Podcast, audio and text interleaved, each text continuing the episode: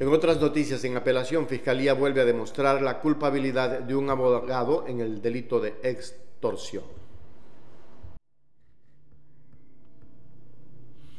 La sentencia fue ratificada en todas sus partes. El procesado Cristian Eduardo, abogado de profesión, fue condenado a una pena privativa de libertad de tres años tras haber sido hallado culpable del delito de extorsión. El fallo de primera instancia fue apelado por el acusado, pero la sala de la Corte Provincial de Justicia de Pichincha rechazó dicho recurso, dándole nuevamente la razón a la Fiscalía, que citando los elementos de prueba esgrimidos en primera instancia, demostró por segunda ocasión la responsabilidad penal de Cristian Eduardo A en el delito imputado. Los magistrados dijeron que está absolutamente demostrado el elemento objetivo del delito de extorsión.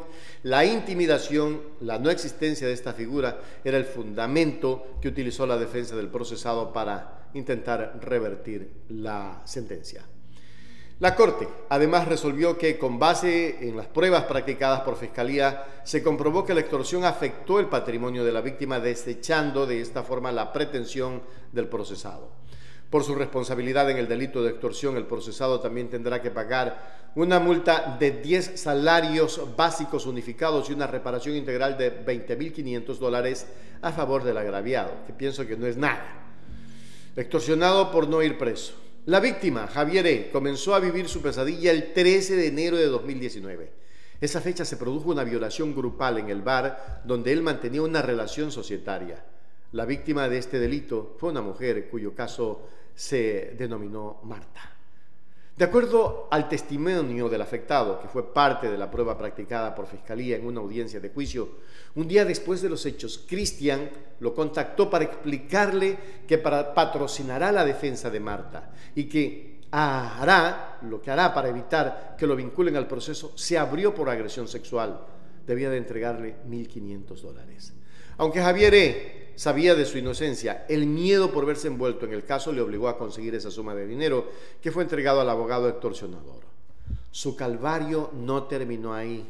El 4 de febrero de 2019, Cristian A. volvió a contactarse con él para pedirle 5 mil dólares más.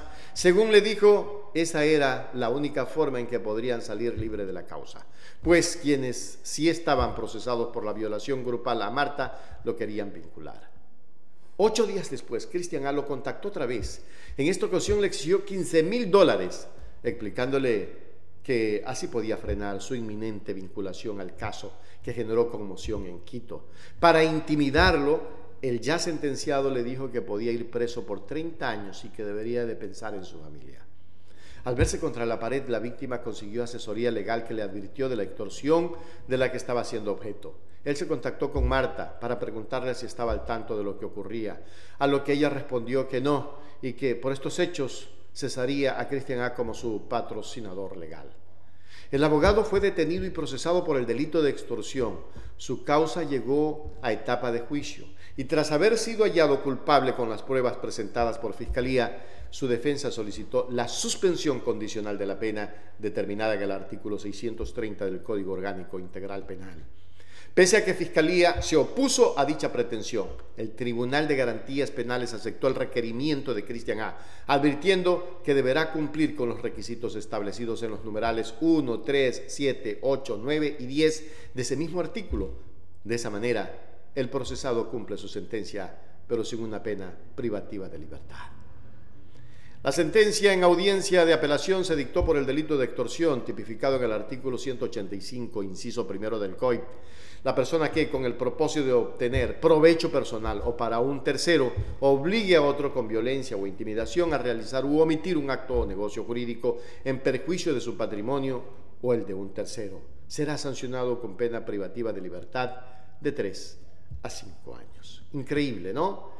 Eh, lo llevaremos, este caso, precisamente a hacerlo viral. Pero antes que hacerlo viral, a hacerlo dramatizado para que ustedes entiendan y que no se dejen extorsionar nunca más.